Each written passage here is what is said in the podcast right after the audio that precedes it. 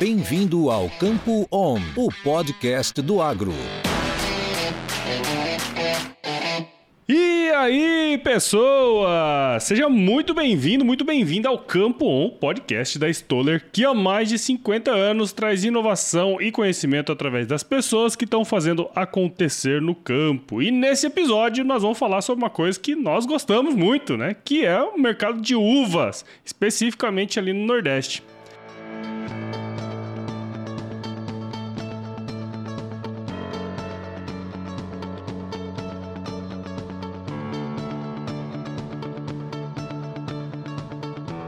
E para falar com a gente sobre isso, eu tô aqui com duas pessoas que têm conhecimento de causa, né? Não trouxemos qualquer pessoa, não. Trouxemos gente aqui que sabe do que tá falando, afinal, tá lá há muito tempo, que é a Ana Carolina Rogério e o Augusto Prado. A Ana é engenheira agrônoma pela Universidade Estadual Paulista, Unesp, e possui MBA em agronegócio pela Universidade de São Paulo. Atualmente é gerente regional de vendas na Stoller, lá no Nordeste. E o Augusto é engenheiro agrônomo também pela Universidade do Estado da Bahia, UNEB, e possui especialização em nutrição mineral de plantas pela Universidade Federal de Lavras e trabalha nada mais, nada menos que há 28 anos com uvas de mesa, desde de, ah, desses aí 18 anos como consultor, né? Então você já viu, o cara ficou tão apaixonado pelo negócio que desde 2004 também é produtor de uvas, né, Augusto? Pessoal, muito obrigado por estarem aqui com a gente e sejam muito bem-vindos ao Campo On Podcast. Obrigado, obrigado, Paulo. Um abraço aí. Valeu pela, pelo convite. Só agradecer e tentar fazer um, uma, um evento legal, né? Um bate-papo bem descontraído aí com a turma. Ah, com certeza, com certeza. Com, com o seu conhecimento aí, junto com o da Ana Carolina, nós vamos falar um monte de coisa, né, Ana Carolina? É isso aí, obrigada pelo convite. Paulo, é um prazer estar aqui com vocês. Espero que a gente leve conhecimento e agregue aí as pessoas que estão nos ouvindo. Ah, com certeza, com certeza. E, ó, fala pra você, a gente fez um episódio recentemente aqui sobre uva e teve um sucesso, cara. O pessoal gostou bastante, né, do, do episódio com uva que a gente fez com o Easy. Mas antes da gente entrar nesse tema né, específico aqui do nosso episódio, eu queria que vocês pudessem, por gentileza, contar um pouco da história de vocês aí pra gente, né? Vou começar primeiro com as, com as damas, né, Augusto? Lógico, né? Bom, vamos lá, né? Eu sou de Araraquara, interior de São Paulo. É, formei em 2010 pela Unesp, em Jabuticabal. Trabalhei um tempinho no Mato Grosso com pesquisa de safra, depois voltei, trabalhei com reflorestamento. E em 2012 eu vim para o Vale do São Francisco como RTV Júnior. Então, grande parte da minha carreira eu construí na área comercial, mas muito focada em desenvolvimento técnico, por ser uma característica, uma necessidade da região, né, uma cultura, a cultura da uva extremamente técnica.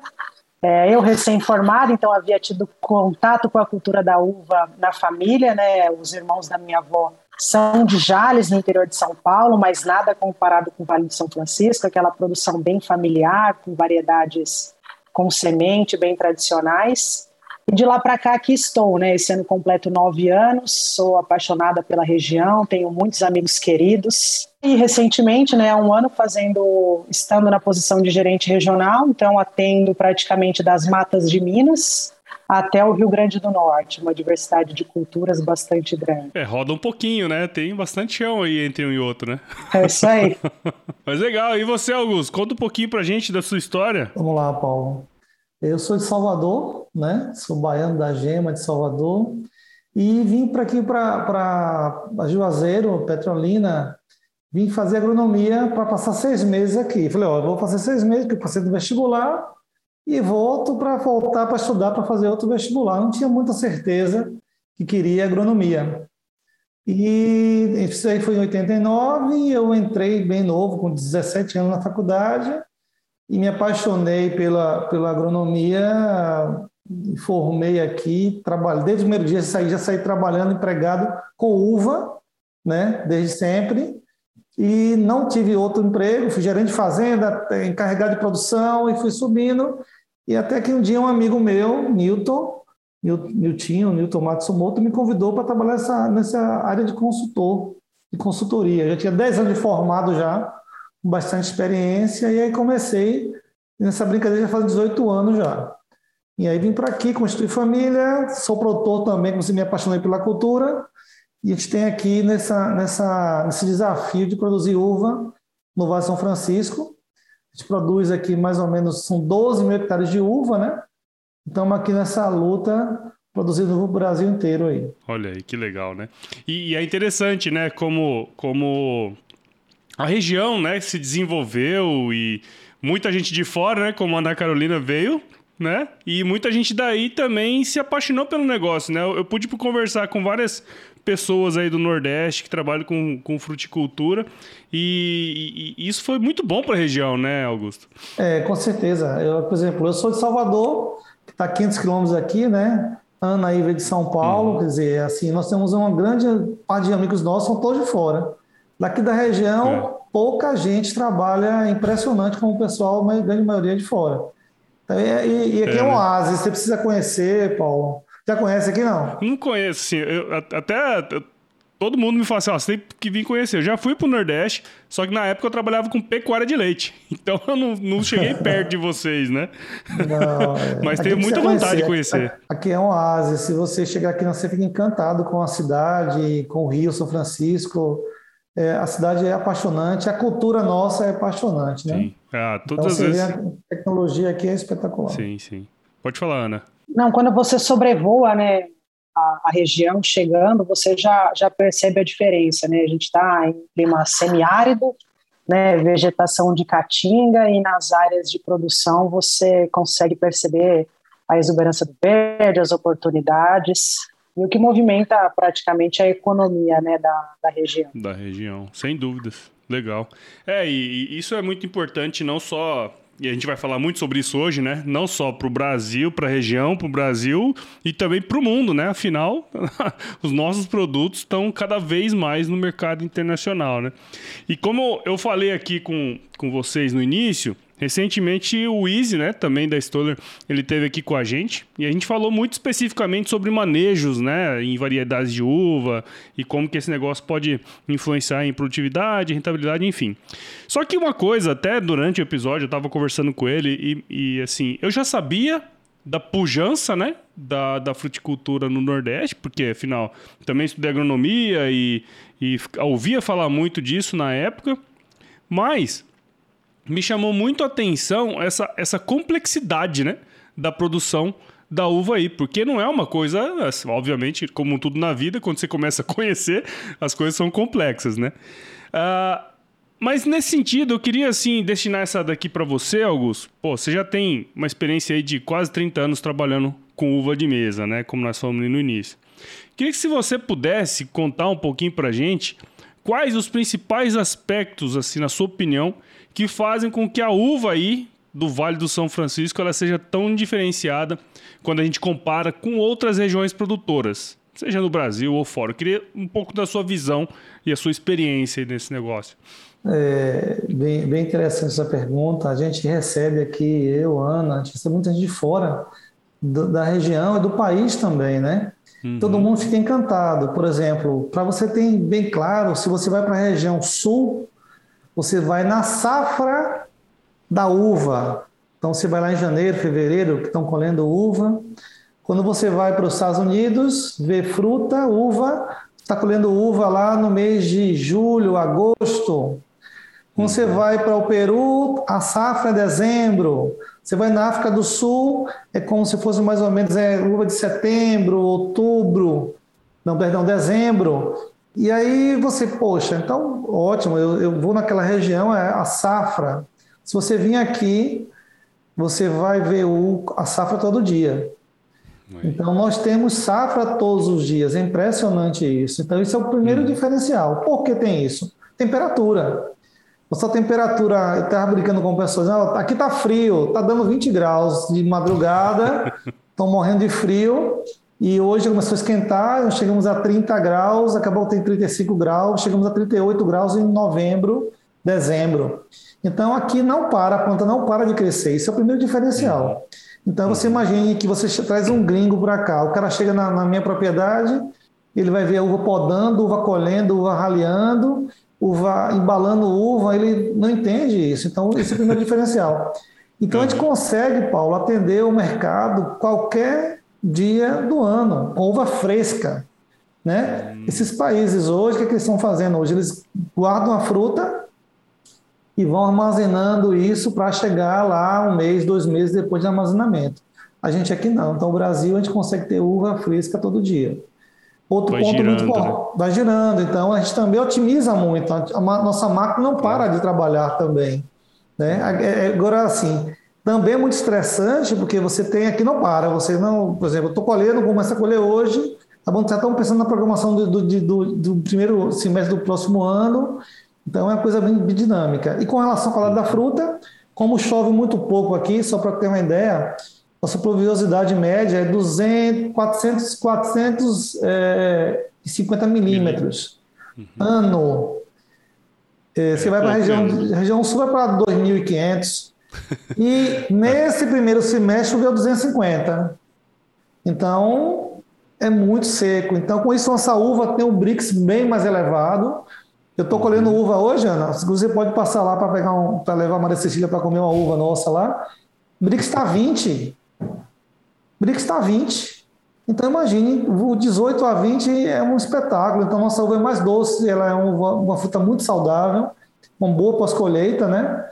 Então a gente uhum. tem esse diferencial e conseguir ofertar uva o ano todo no mercado. Então, sabendo que a uva é do Vale São Francisco, você pode comprar sem medo, que a uva é muito doce. Os consumidores mais exigentes, né? Essa linha nova, eu tenho uma em casa com cinco anos, super exigente.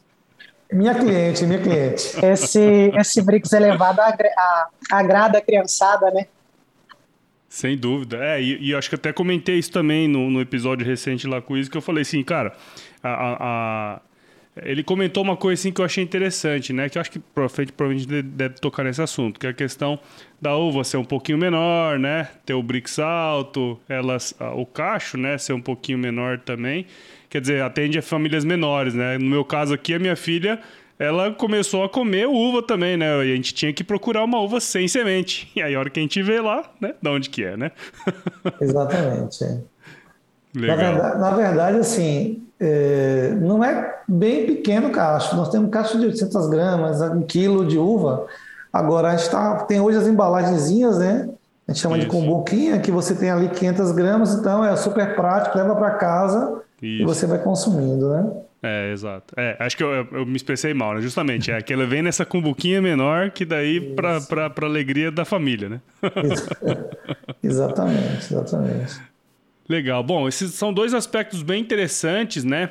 E, e, eu acho que tem um ponto aqui também que a gente, você comentou, é, que assim, isso vem a, a evolução, né, da, da produção e tudo isso é, influencia muito, né? Da tecnologia e tudo mais, né?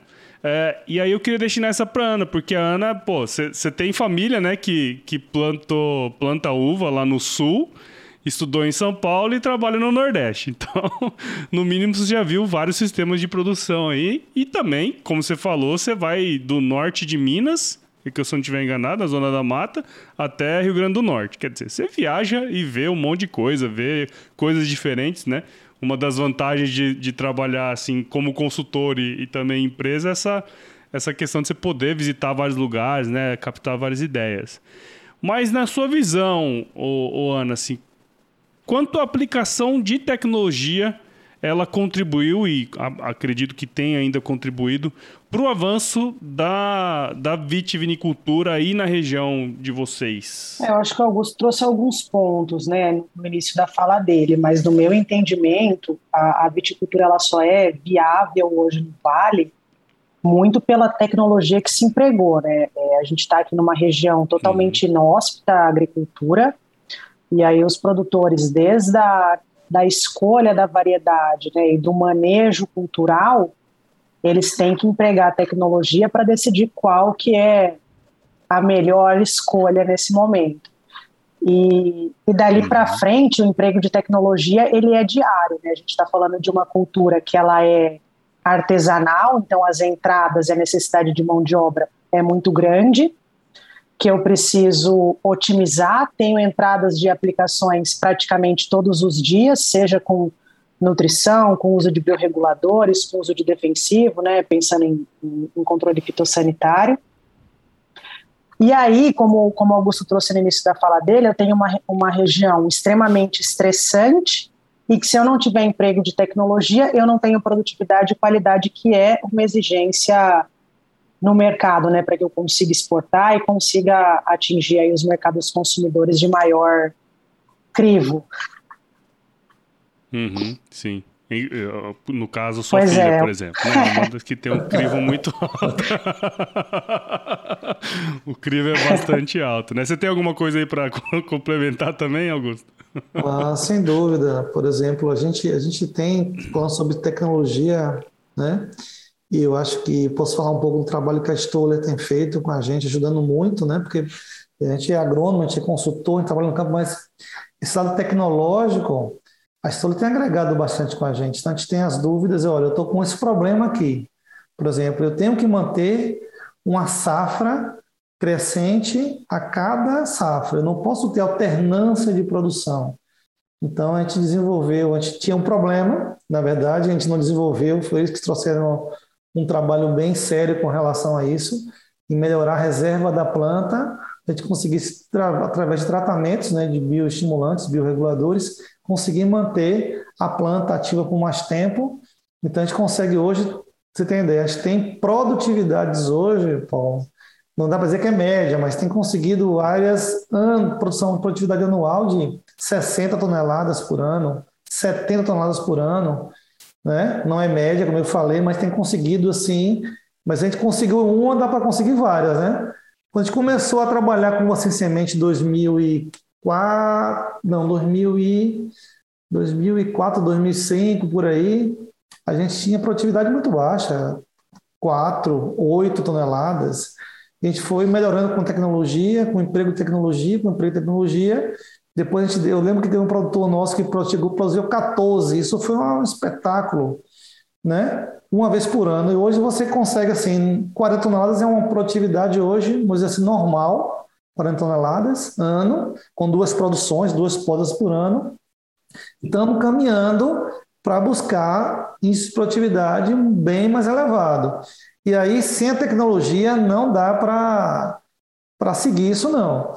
Então imagina, imagina que, por exemplo, hoje você consegue fazer uma análise de reserva da planta, né? E a história foi importante nisso aí, né, Ana? Para trazer essa tecnologia para cá, desenvolver essa tecnologia de analisar a reserva da planta. Então, eu acabo de colher aquela fruta, eu vou levar para um laboratório e sei dizer qual o potencial que essa, que essa planta vai ter para o próximo ciclo.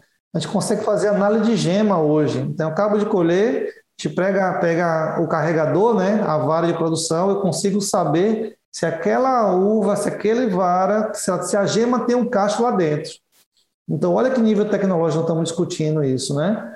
Então, isso aí é impressionante. Então, reforçando isso que a Ana falou, sem tecnologia a gente não conseguiria avançar, não. Eu acho que esse foi um dos pontos mais impressionantes, né, quando, quando eu me mudei, porque a gente tem produtores, né, todo mundo tem o mesmo nível de conhecimento. Tem, tem produtores que discutem sobre fisiologia aplicada com um, com um professor de universidade, discutindo possi possibilidades de intervenções, necessidades de cultura. É realmente assim um, uma universidade a céu aberto e a velocidade de informações né, são pessoas, produtores muito abertos que compartilham o que estão fazendo, que vão em busca de informação, né? É uma troca, né? Nos procuram é, como, como sendo referência, né? E tendo possibilidade de suporte para poder contribuir com, com a evolução da região. Sim.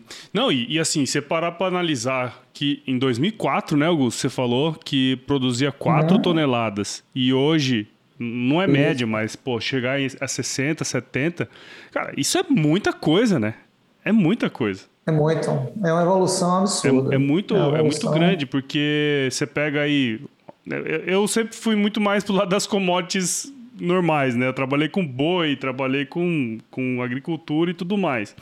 É, a gente conseguiu evoluir, dobrar a produtividade da arroba por hectare do boi mas é tão baixa que qualquer coisa que você faz dobra, entendeu? e, mas é, é uma, uma cultura muito, muito complexa, né, cara? Então, fazer isso num curto espaço de tempo como esse, eu acho que é uma. É, uma das coisas que a gente tinha que propalar mais, né? Inclusive, porque. Ex ex exatamente, exatamente. E essa trazer tecnologia, é, investir em tecnologia numa região como, como a nossa aqui, é. né? Isso aí você vê que se muda a cara, você muda a cara do Nordeste. Exato. Você vê uma região como essa aqui, você, você parece que não está aqui nessa região, você parece em outro lugar. Uhum. O que você vê de movimento de construção, de desenvolvimento, é uma coisa realmente tem que vir ver. Pra... Inclusive, todo, convido todo mundo que quiser vir ver a região, né, Ana? Merece vir. Ah, vale a pena, com certeza. É, vai ficar assim, impressionado com a pujança Sim, disso aqui. Que é o que a gente sempre fala, né, na macroeconomia. Quer dizer, você tem uma atividade direta que gera é, emprego e renda indireta e induzido, né? Quem vai morar aí precisa ir no mercado, precisa do borracheiro, né? Precisa do cara que vai estar tá ali. Isso tudo movimenta a economia, né? Isso é uma coisa maravilhosa que a agricultura proporciona para o Brasil em diversas áreas, diversas regiões, né? E, e pegando esse gancho, Paulo, aqui está virando também um polo, é, como, a, como veio para cá inicialmente a agricultura, começou a Universidade de Agronomia, essa, essa que eu te falei, a UNEB, né? Hoje aqui já virou, também virou um polo universitário. Você tem a Universidade Federal do Vale de São Francisco, você tem a UNEB, você tem o, o Instituto Tecnológico Sertão também, federal, você tem algumas universidades particulares aqui também, com números, então assim, é, é, um, é impressionante. Tem uma galera jovem chegando aí também, super promissora, sabe? Então a gente fica muito... Isso reforça muito a tecnologia que você trouxe, né? Assim, as, as ações elas são mais aplicadas à realidade, não é mais trazer algo Exato. que é feito no sul, algo que é feito Exato. seja em soja, algodão, né? É feito com, com a realidade do produtor, no dia a dia, com as condições daqui, traz mais respaldo, mais confiança. Isso, na Sem verdade, dúvida, hoje né? a gente está sendo exportador de tecnologia, né? Então isso é Ótimo. importante também. O que traz para aqui, a gente consegue, né, Ana? Se a gente faz duas safras por ano de uva, a gente consegue testar um produto aqui muito rapidamente, posicionar, porque a gente testa no primeiro semestre, testa no segundo semestre. Então, isso é, é impressionante também. É porque existe aquela, né, aquele, aquele falso receio de sempre se sentir inferior, né? Hum. Mas se você pega as grandes regiões produtoras, é, tem amigos nossos que estão na Austrália, no Peru, na Espanha e são referência em tecnologia, levaram o que é, o que é feito aqui e têm sido grandes referências. Exatamente, exatamente. Legal, legal. Pô, isso é bacana, né, de, de se escutar, quer dizer, nós estamos exportando tecnologia daqui, né? E, e aí eu queria entrar num, num, num assunto que acho que tem muito a ver com, com o que vocês estão falando aí, né? Que, como eu falei, a produção aí no Vale tem várias peculiaridades, né? Quer dizer, tudo isso que você comentou, né, Augusto? Pô, faz mais de uma safra por ano, né? Tem toda essa questão bem peculiar aí da região. E também existem cada vez mais novas variedades de uva também para utilizar aí na região. Queria saber um pouco na visão de vocês dois aí, como que a entrada dessas novas variedades, elas contribuem, de certa maneira, acho que até, para a competitividade né, brasileira é, na exportação, enfim, de uma maneira geral. Assim, queria saber um pouco da opinião de vocês. Acho que o Augusto é um grande entusiasta das novas variedades. Eu vou deixar essa para ele, Paulo. É, na verdade, Paulo, esse, aí, esse, esse salto de produtividade que você comentou no início, né, que a gente conversou, é, foi devido também às variedades novas, né? Então, a gente, é a genética. Então, a gente trouxe para cá variedades que conseguiam produzir duas vezes por ano. Porque nós tínhamos variedades antigas, como uva Itália, né? uva eh, Benitaca, que nós produzíamos duas vezes por ano, mas variedades com semente.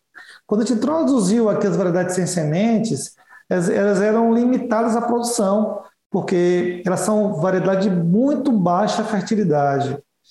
Quando a gente poda aqui essas uvas para focando no mercado segundo semestre, a gente poda num período muito frio, período de baixa luminosidade. Essa baixa luminosidade interfere diretamente na fertilidade de gema.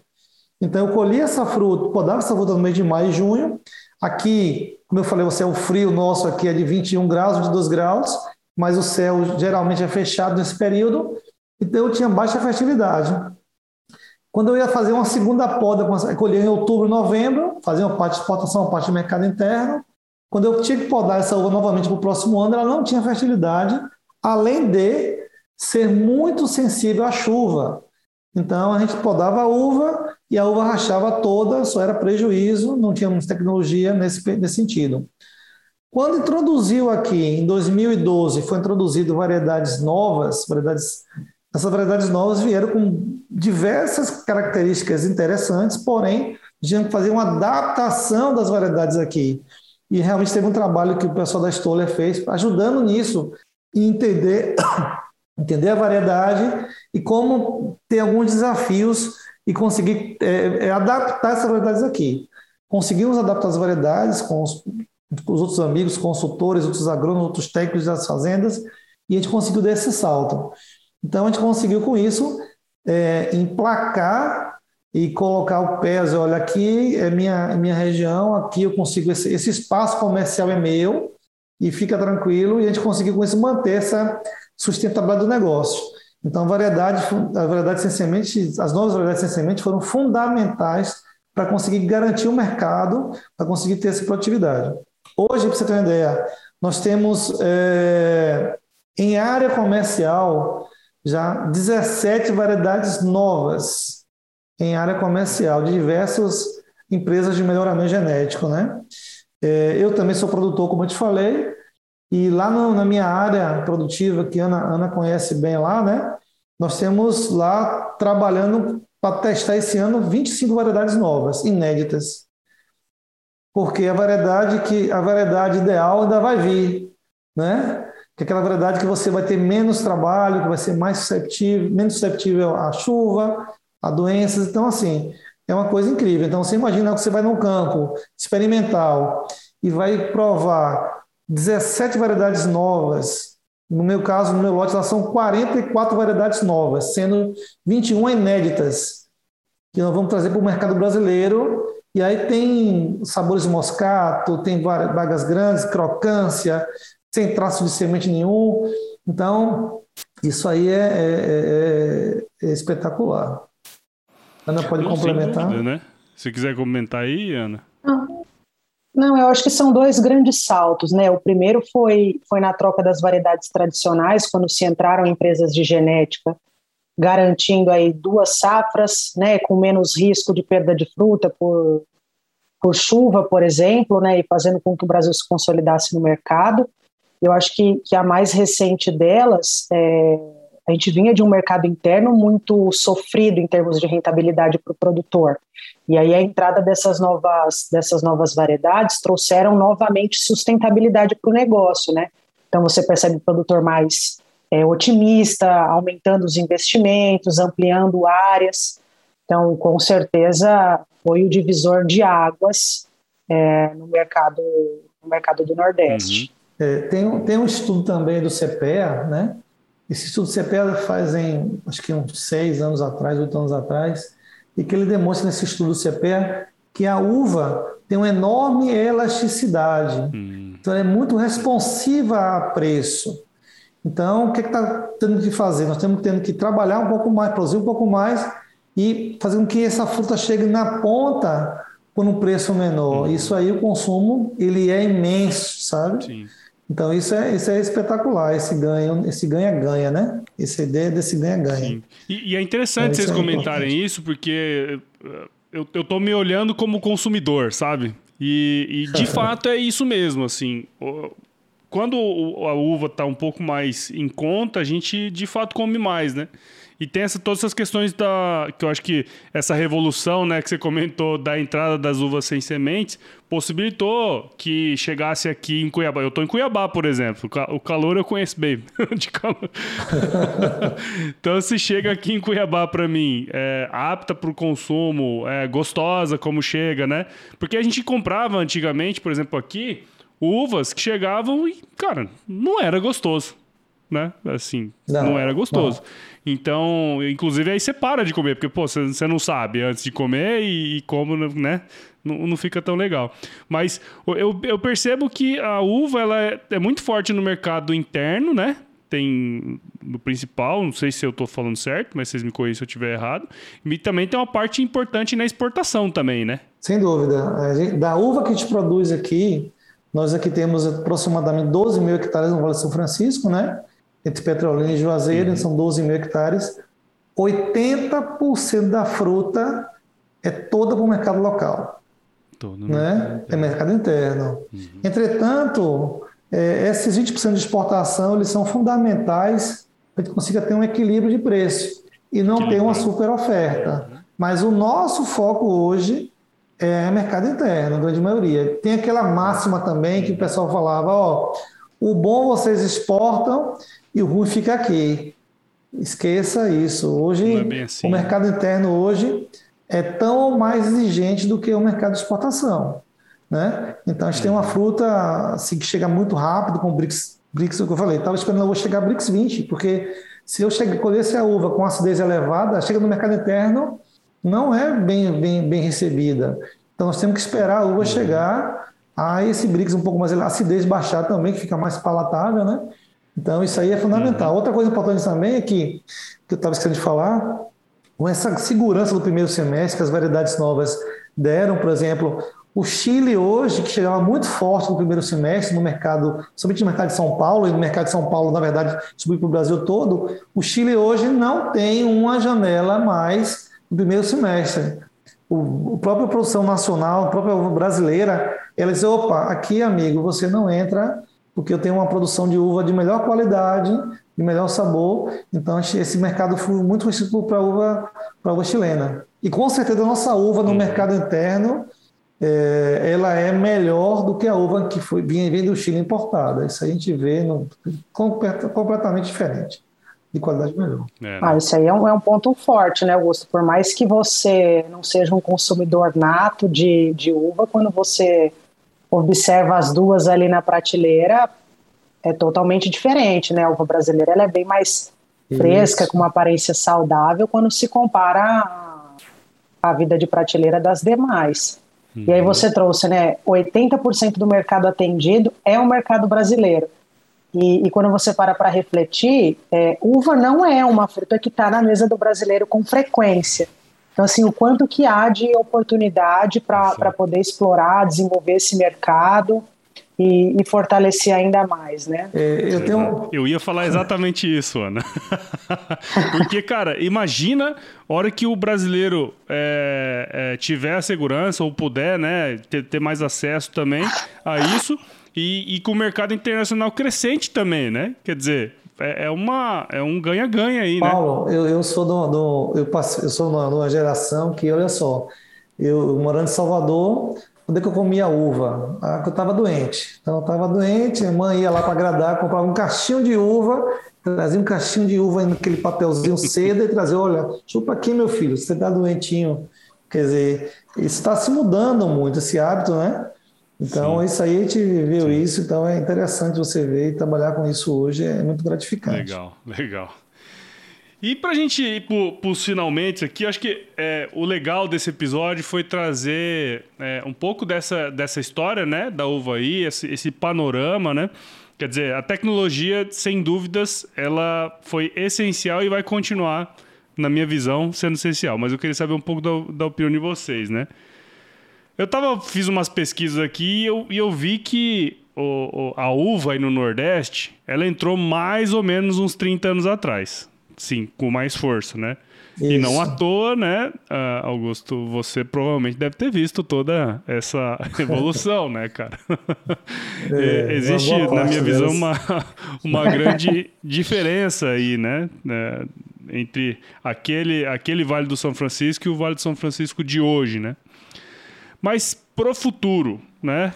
Eu queria saber de vocês o que, que existe em termos de desafio para a cadeia produtiva da uva aí no Vale do São Francisco, né? Para continuar prosperando como prosperou, né? Quer dizer, foi uma, foi uma, uma baita de uma evolução em 30 anos. E eu queria saber um pouco da visão de vocês, o que, que vocês enxergam para o futuro nesse sentido, para a cadeia. É, olha só, Paulo, eu, eu, vejo que é o seguinte, que uma dor nossa grande aqui ainda é a questão de logística. Uhum. Né? Você vê que a gente uh, falta ainda investimento nisso, então a gente falta baratear um pouco esses custos de logística. Então você tem que sair daqui, nosso porto mais próximo aqui é Salvador, a 500 quilômetros, então saímos isso de containers. Uhum. Então, é uma, daqui para Salvador são 15 quilômetros e você tem 400 quilômetros de não tem mão dupla, né? É, você vê aquela, você, é complicado isso. Então, isso é um problema seríssimo com relação à logística. Outro ponto também que, que a gente tem que entender é que nessa, que o produtor tem que ter segurança na fruta que está comendo. Você falou sobre segurança aí, e a gente é, a gente é certificado, a gente é auditado. Às vezes produtor, os consumidores não sabem isso, mas, por exemplo, eu, eu sou produtor e faço parte de uma cooperativa. Então, uma vez a cada 15 dias, o Ministério da Agricultura vai lá na, na, na fazenda, na Câmara Fria nossa, e escolhe aleatoriamente frutos e manda fazer análise de resíduo. E o produtor tem que estar na linha com relação a isso, né? E também aí nos, nos mercados principais, São Paulo, a região sudeste toda, você já tem as secretarias de saúde de, de agricultura das regiões que já vão lá também, coletam fruto, mandam fazer análise de resíduo. Então a gente tem que andar muito na linha. Então as, as empresas são muito aqui focadas em exportação, sim, sabendo que o mercado interno é fundamental, e seguem uma linha de trabalho muitas vezes mais rígida para o mercado interno do que para a exportação. Uhum.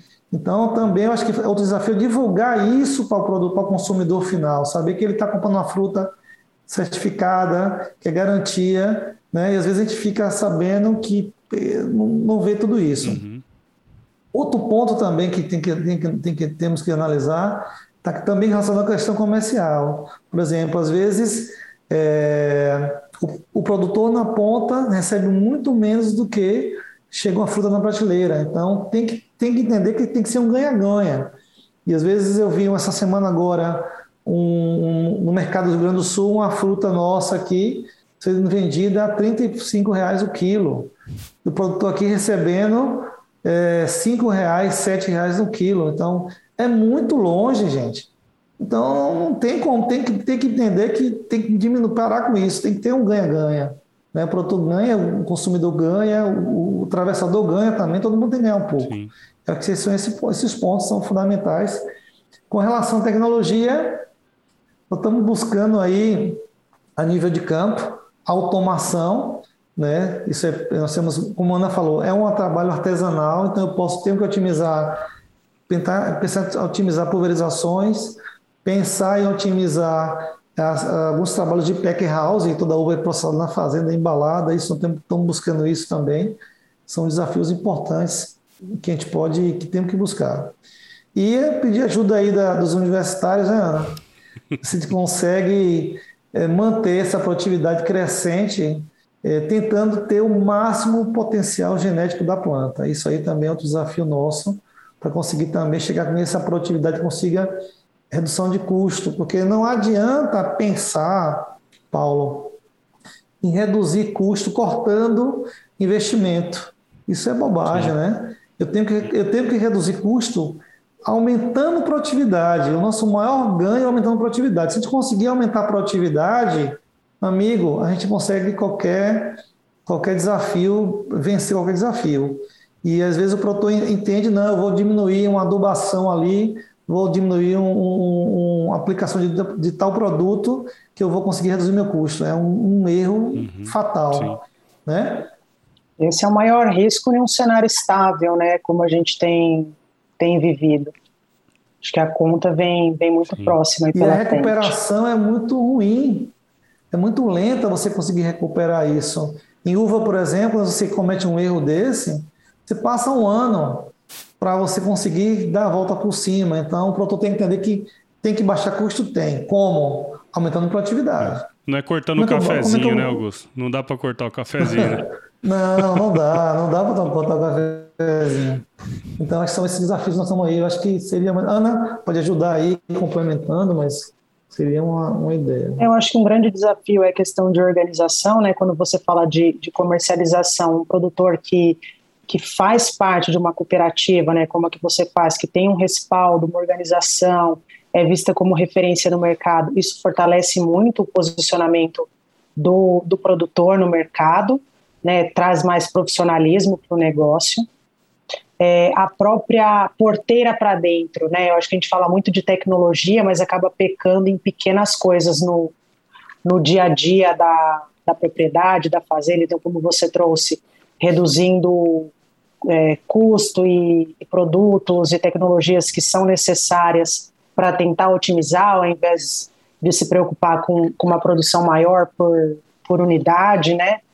Eu acho que, que o produtor que não se profissionalizar e não evoluir num curto período de tempo, ele ele está fora, ele perde a, a, competitividade, perde o acesso. É. Não, e, é, e, e, pode falar aí, Augusto. E só, só um minutinho, só uma coisa para complementar. São degraus, sabe? São degraus, você tem que passar por degraus. Então, se você não estiver pronto para passar por outro degrau, você fica parado no tempo. Uhum. Então, eu tenho que pensar que eu tenho que melhorar minha produtividade, substituir variedade, beleza. E tenho que estar antenado para o que vai vir aí de novo. Porque se eu não conseguir dar esse salto para o que vem de novo, eu fico para trás. Uhum. Então, é muito rápido, é muito rápido. Você tem uma ideia?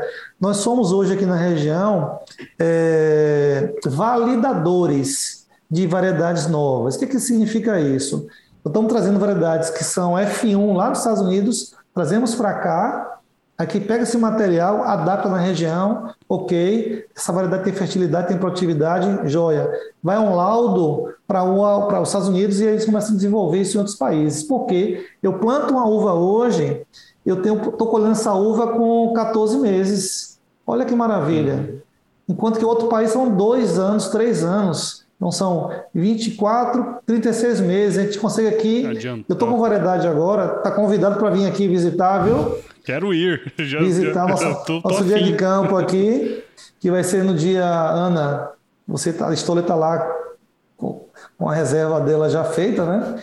Então você vem aqui, você vai provar uva que só tem uma planta nos Estados Unidos. Ana teve já teve lá comigo, teve lá nos Estados Unidos visitando isso, né, Ana? É isso aí, é. Então, Imagina a tecnologia que nós estamos trazendo aqui para a região. Então, ser validador Sim. disso é fantástico também. Né? É. E essa tem sido uma tendência, sabe, Paulo? É, as condições extremamente favoráveis têm, têm feito com que o Nordeste seja um celeiro de tecnologia. Então, não só uva, mas como outras culturas como soja, milho, Sim. algodão, as, as novas variedades, né, os cruzamentos, eles são validados aqui pelo tempo de resposta e tomada de decisão. Exatamente, muito rápido. Pô. E é muito interessante, né, a gente... Bom, eu, eu tenho a oportunidade, graças a Deus, de conversar com muita gente, né, por causa do podcast e tudo mais, né, e... E uma coisa que você me falou, Augusto, não sai da minha cabeça, cara. Se fosse assim, ó, hora que sai daqui, tem um fiscal do mapa aqui. hora que chega lá, tem um fiscal lá, que vai e pega. E normalmente nunca dá problema, né? As, o produto é sempre do, do jeito que tem que ser, né? Recentemente, é, lá no AgroResenha, eu conversei com um certificador halal, né? De abate de animais e tudo mais, né? Uhum. E ele falou assim, ó, o Brasil é o único país no mundo que é fácil obter o certificado halal. Ele falou isso para mim. E aí eu fui perguntando, fui puxando a língua, e eu acho que é muito do que vocês falaram aqui, que é o seguinte, cara. Nós temos uma lei completamente difícil. Né? Nossa lei é difícil, né? Nossa legislação é complexa. Pra gente a, a atender a legislação é difícil. E, cara, e todo mundo que você conversa. E ele falou uma coisa assim que me marcou, que eu acho que tem muito a ver com o que vocês fazem aí, sabe? Ele falou assim, ó. O brasileiro não se contenta em estar tá ruim. Se ele vê um problema, ele quer resolver. E acho que é o nosso, é o nosso negócio, sabe? A gente resolve os problemas. Vem a bucha pra gente, a gente resolve. Mata no peito e toca no, no, no próximo, né? E vai, e vai, e faz o gol. Então, é, eu acho que, sobretudo, né, o trabalho que nós desenvolvemos hoje aqui à tarde, acho que fica uma mensagem, né? Quer dizer, cara, vamos dar o suporte, né, para que tudo possa acontecer. Quer dizer, pô, um, uma, uma rodovia boa, né, para escoar a produção, né? É, dá o suporte para que esse negócio. Pô, um, um, comércio mais justo, né? Porque eu, eu trabalhei Exatamente. muito tempo em essas questões de, de mercado, a gente cons consegue entender onde que tá a força. Você falou, né? Tá no mercado, cara. Supermercado Exatamente. tem a força, porque todo mundo vai lá, né? Então, é, é essa questão de deixar as coisas justas e dar o suporte, porque se der o suporte, vai fazer, não é? Exatamente. exatamente. Ah, com certeza. É isso aí. Legal, cara. Bom, eu falei até demais aqui, né? Me empolguei. Mas eu queria muito agradecer vocês, porque essa, essa hora passou rápido e essa hora passou com muito conhecimento, né? Porque trazer aí duas pessoas que conhecem da região, conhecem da matéria, eu acho que é super legal. Quem tá do outro lado, escutando esse episódio aqui, caminhando, correndo, andando de carro aí, ó se você curtiu esse episódio tanto quanto eu, tenho certeza que você vai compartilhar com alguém. Então eu queria muito, de coração, agradecer vocês, Augusto, Ana, por ter é, tirado um tempinho aí do dia para conversar e compartilhar né, o conhecimento de vocês aí. Então, muito obrigado e parabéns mesmo pelo trabalho de vocês aí no Nordeste. Obrigado, Paulo. Obrigado. E a gente fica feliz em poder estar aqui distribuindo, conversando um pouquinho, né? A gente fica muito feliz com isso. Eu acho que foi uma, uma iniciativa fantástica de vocês, né? Parabéns. Eu sou seguidor agora do Agro Resenha também, né? ver as novidades aí, ficar antenado e atento para o que vem de coisa boa aí. O prazer foi meu, viu?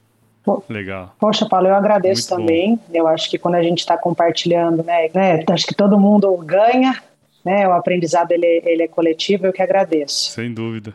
Sem dúvida. Dizem, dizem que a única coisa que quando você divide, você multiplica é o conhecimento, né? É isso aí, exatamente. Exatamente. exatamente. e, pessoal, para quem quiser seguir vocês aí, onde que a gente, quem está escutando a gente aqui pode encontrar, Augusto? Eu, eu tenho uma conta no Instagram, né? Augusto Prado 5. Então pode chegar lá, dar uma olhada e comentar, pedir, perguntar. Nós temos esse contato aí. Fique à vontade, seria um prazer para a gente estar tá, tá junto. Ana, Bom, pode nos seguir né, nas redes sociais da Stoner. É, eu estou no Instagram também, é arroba na Carol Roger. Então, quem, quem quiser trocar uma ideia, conhecer mais sobre a região, pode estar pode tá seguindo. Muito bom, muito bom. Então, para você aí, ó, que está escutando esse episódio, já tem a letra aí. Se quiser entender um pouquinho mais sobre o mercado da uva, sobre produção de uva lá no Vale de São Francisco, só entrar em contato aí com o Augusto e Ana Carolina. Tem certeza que se você mandar um, um DM, né? Assim fala, os jovens, né? mandar um DM lá, eles vão responder para vocês aí.